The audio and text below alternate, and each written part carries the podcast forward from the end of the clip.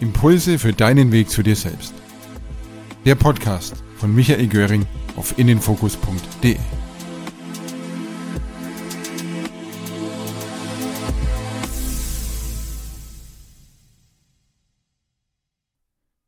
Der Tempel der tausend Spiegel.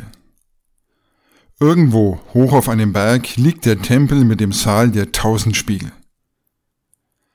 Eines Tages erklomm ein Hund den Berg. Stufe um Stufe ging er hinauf und schließlich betrat er den Tempel.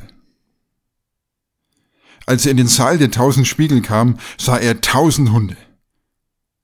Er bekam Angst, sträubte sein Fell, klemmte seinen Schwanz zwischen die Beine, knurrte und fletschte die Zähne.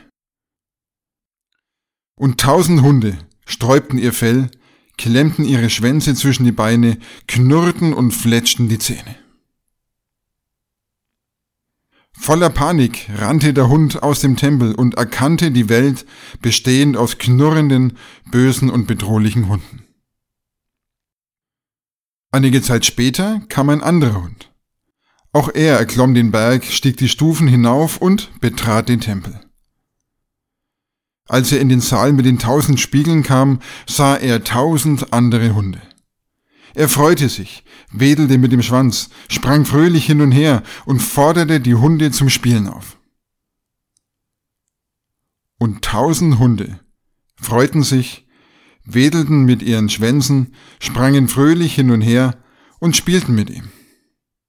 Dieser Hund verließ den Tempel mit dem Erleben, lauter freundliche, wohlgesonnene Hunde gefunden zu haben. Frei erzählt nach einem unbekannten Verfasser. Impulsfragen an den geneigten Hörer. Es erfordert Mut, das eigene Leben als Spiegel dessen heranzuziehen, woran ich glaube.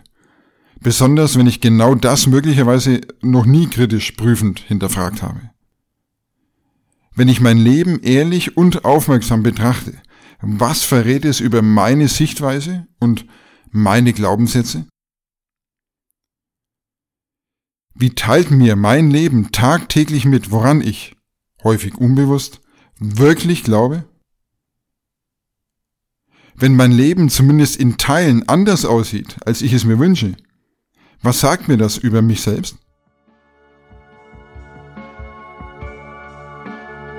Das war Michael Göring. Vielen Dank für das Interesse.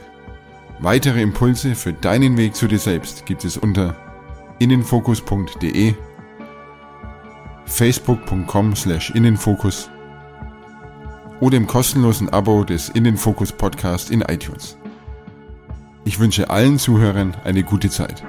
Bis bald.